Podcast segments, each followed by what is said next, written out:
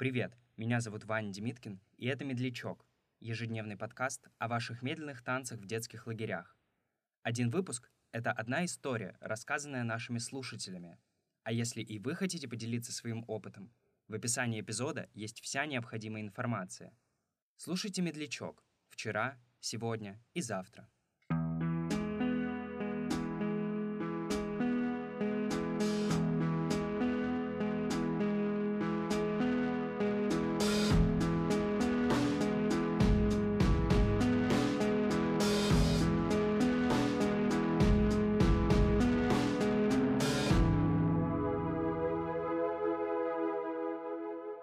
В общем, поскольку дисциплина была очень жесткая, любые моменты свободы воспринимались с какой-то невозможной экзальтацией, с каким-то таким энтузиазмом, которого просто вообще никогда не было.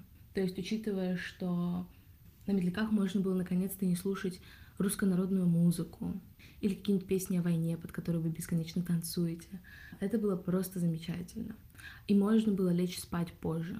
Да, и вас не били типа тапками за то, что вы разговариваете в комнате. Это было великолепно. Я помню этот вечер, а, не помню в рамках чего, что у нас было за праздник, за тусовка, но мы должны были все одеться в белое. Все было прикольно, и в какой-то момент был медляк. И я, разумеется, отошла к стене, потому что я тогда ни с кем не встречалась. Мне на самом деле никто особо не нравился, но, разумеется, чтобы вписаться в гетеронормативное общество, я придумывала себе объекты любви, и даже в какой-то момент, наверное, верила себе. И, в общем, так случилось, что, по-моему, ну, все э, мальчики, условно, которые более-менее мне нравились, ну, как бы учитывая все, чем я являюсь, они, разумеется, были разобраны. И я, короче, танцевала со стеной. Это было очень смешно. Я просто стояла рядом со стеной, я положила на нее руки, и я танцевала. Потом ко мне подходит вожатка, она разворачивает меня и говорит, что это еще нахрен происходит.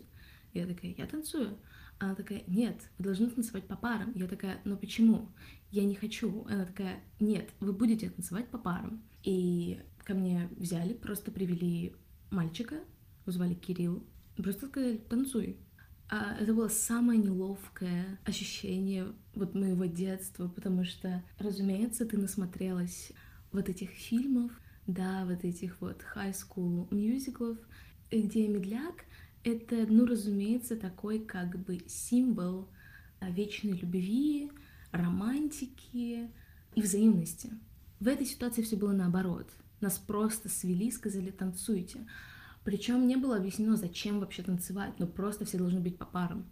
У этого не было никакого смысла, никакой цели, кроме того, что так надо. И я думаю, что отчасти это повлияло на то, как вообще мне дался камин как мне вообще далось осознание своей ориентации, потому что, казалось бы, с детства тебе просто говорят, ты должна быть с каким-нибудь мальчиком, потому что так надо.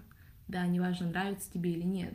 Мы танцевали, а, я даже не могла посмотреть ему в глаза, я как-то быстренько-быстренько оглядывала его лицо, все было в этих ультрафиолетовых лампах, все смешно так светилось. Я, разумеется, была очень такая маленькая, был немного меня выше. Мы стояли в какой-то такой очень неудобной позе, как бы не понимая, куда убрать руки, потому что это все не ощущалось натурально. И когда музыка закончилась, и, по-моему, песня была «Медлячок, чтобы ты заплакала», я просто выбежала из зала, и я просто стояла снаружи и такая, типа, что вообще сейчас произошло? Почему и зачем?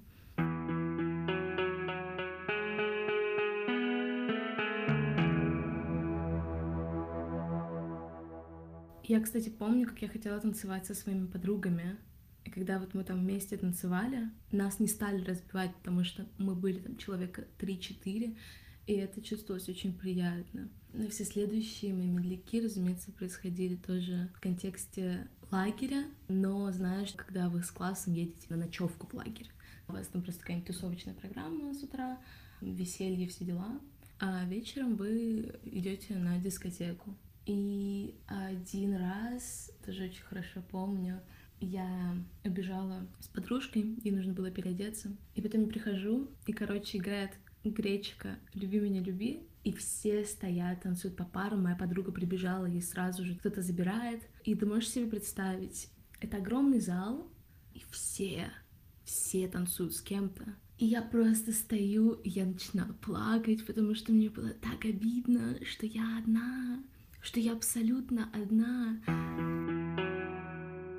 Наверное, самые приятные воспоминания, вот они были травматичные, а вот самые приятные воспоминания я работала тогда в Перми в Нечайке. Там я очень-очень сильно влюбилась. Мы не могли с, с этой девочкой... Э, окей, это не девочка. Ну, на тот момент я думала, что это девочка, но это не бинарная персона. Э, и я, мы очень не переносили музыку, которая играла на дискотеках, поэтому мы устроили свой собственный танцпол.